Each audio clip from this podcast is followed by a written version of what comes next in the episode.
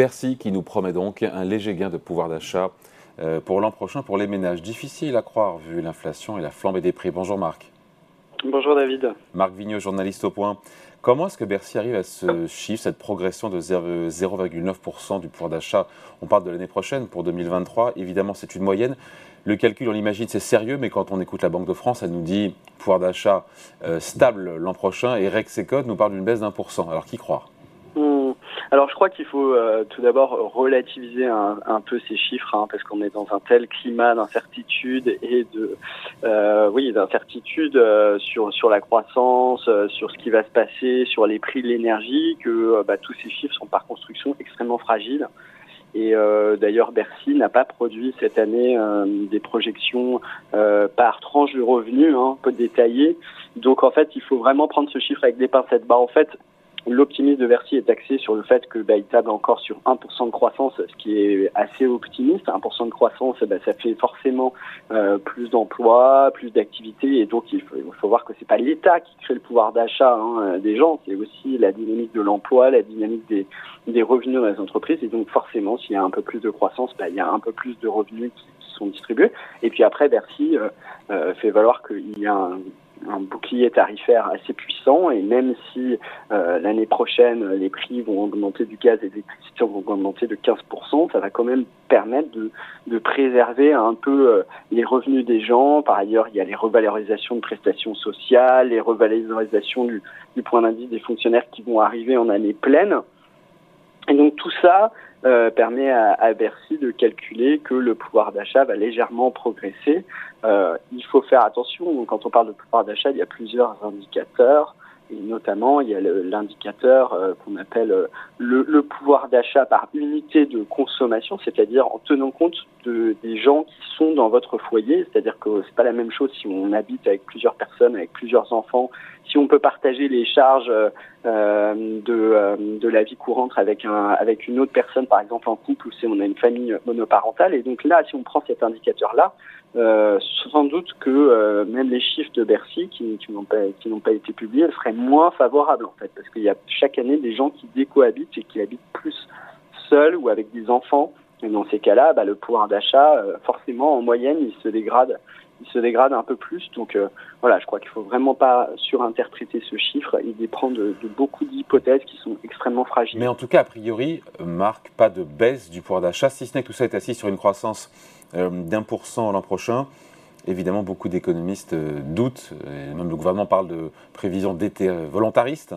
Mais voilà, en tout cas, pas de baisse a priori, sauf mauvaise surprise, de pouvoir d'achat en moyenne oui, mais encore une fois, voilà, c'est en moyenne, en calculant le fait que, par exemple, Bercy compte la, la baisse de la, la, dernière tranche de la taxe d'habitation, donc sur les, les 20, les 20 des Français euh, les plus aisés. Alors, c'est pas des décès de revenus très très importants, hein. mais euh, pour calculer cette moyenne, bah, Bercy euh, met euh, toutes les hausses, toutes les baisses d'impôts, pardon, qu'il y a dans le budget, notamment la suppression de la, de la, de la redevance télé, la dernière tranche de la taxe d'habitation, mais qui va pas toucher tout le monde. Donc, il faut pas que les gens se disent ah Bercy m'annonce que mon pouvoir d'achat sera maintenu. Il peut y avoir en plus le ressenti et la différence avec la réalité. En plus, ce n'est qu'une moyenne. Et, et par ailleurs, cette année en plus repose sur des, hypothèses qui sont extrêmement incertaines. C'est très difficile dans une conjoncture très incertaine de prévoir qui va se passer exactement sur le pouvoir d'achat. Euh, le pouvoir d'achat, ça dépend de la dynamique de l'emploi. Pour ceux qui retrouvent un emploi, bah forcément, ça augmente leur pouvoir d'achat, mais les autres, eux, euh, bah, eux, ils n'ont pas vu euh, leur pouvoir d'achat, même si on leur dit que la moyenne, bah, ça augmente.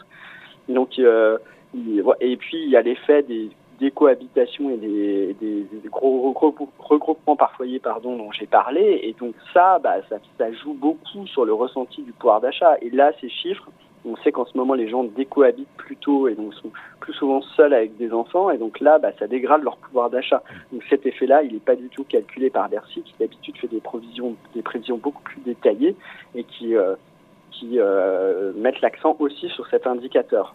Donc, Donc on euh, là, ça clairement, on en est resté à des, euh, à des indicateurs qui sont plutôt favorables pour pouvoir afficher un chiffre qui est euh, plutôt favorable, mais même eux ne le, mettent pas, ne le mettent pas tant que ça en avant, tant la certitude est forte. Ce qu'il faut voir, en revanche, c'est que l'INSEE dit, en 2022, là, maintenant on approche de la fin de l'année, le pouvoir d'achat des Français est resté stable, nous a dit Bercy, mais on peine à le croire là encore. Hein. Voilà.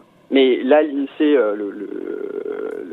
l'INSEE est dans les mêmes genres d'analyse. Hein, euh, le, le, pouvoir d'achat, a priori, devrait rester stable cette année. Bah, c'est l'effet du bouclier sanitaire et euh, il y a des chiffres qui montrent que euh, le pouvoir d'achat des Français est parmi euh, celui qui a été le mieux protégé depuis le début de la crise, à la fois en Europe et il n'y a que les États-Unis qui font beaucoup mieux, mais les États-Unis ont fait une relance massive avec des chèques envoyés aux gens dont on a vu qu'elle avait déclenché le retour de l'inflation avec une hausse vertigineuse euh, des biens euh, consommés aux États-Unis qui a fait monter, euh, monter extrêmement fort les prix. En France, c'est qu'on est quand même dans le pays où effectivement l'État a été le plus là. Euh, pour protéger le pouvoir d'achat. Donc ça veut dire que c'est les contribuables qui paieront un jour, hein, soit par de la dette, euh, ce sera les générations. Soit par plus d'impôts. Soit par plus d'impôts, soit euh, par euh, peut-être plus de rigueur sur les dépenses dans les, dans les années à venir. Donc il n'y a pas de solution miracle, mais c'est vrai que la France a extrêmement bien protégé le pouvoir d'achat au-delà des variations à six mois. On se focalise sur les variations moyennes à six mois, à un an. Chiffres en fait quand même sont quand même des indicateurs extrêmement fragiles, mais quand on regarde le passé, ce qui est sûr, c'est que les Français ont vu leur pouvoir d'achat extrêmement bien protégé. Avec Encore un bouclier, tout ça, tout ça c'est des moyennes. Hein. Ça ne veut pas dire qu'il n'y a pas ponctuellement des familles euh, dans certaines tranches de revenus qui, euh, qui ont subi des, qui n'ont pas subi des pertes. Mais en tout cas, euh, il est incontestable que la France fait partie des pays euh, qui a le mieux protégé le, le pouvoir d'achat des ménages. Avec un impact sur le, du bouclier tarifaire sur l'inflation, là encore Bercy donne des chiffres. 3, ça retire 3,5 points d'inflation en 2023, ce bouclier. Alors certes, ce sont c'est 45 euh, milliards et 16 en net que ça coûte aux, finances de l'État, mais l'impact sur l'inflation, et donc c'est de, la dette ou des plus d'impôts à venir, en tout cas pour l'instant c'est de la dette, mais ça a un réel impact sur l'inflation, et l'INSEE nous l'a rappelé encore une fois avec les chiffres du mois de, de septembre qui étaient sous les 6%, 5 et quelques, j'ai plus ça en tête, là où en zone euro, on est à 10.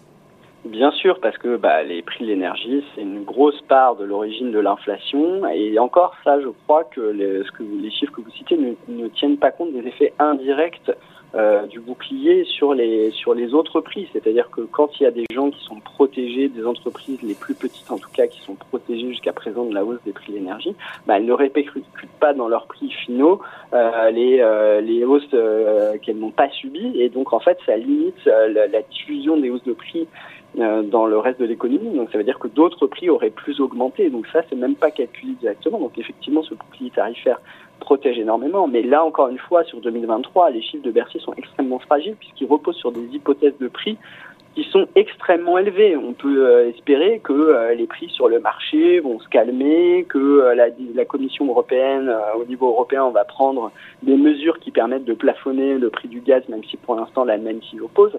Et donc dans ces cas-là, le bouclier tarifaire n'aura pas autant d'effets qu'annoncé. C'est parce que là, le Bercy prend des hypothèses de prix euh, qui sont euh, sérieuses, hein, qui sont liées à ce qu'ils ont observé là en tendance sur les prix fin 2022, mais on ne sait pas du tout quelle sera la ouais. tendance de prix en 2023. Donc si les prix continuent à être extrêmement élevés, voire continuent à augmenter, effectivement, le bouclier aura des effets énormes pour protéger le pouvoir d'achat par rapport à une situation qui aurait été extrêmement dégradée.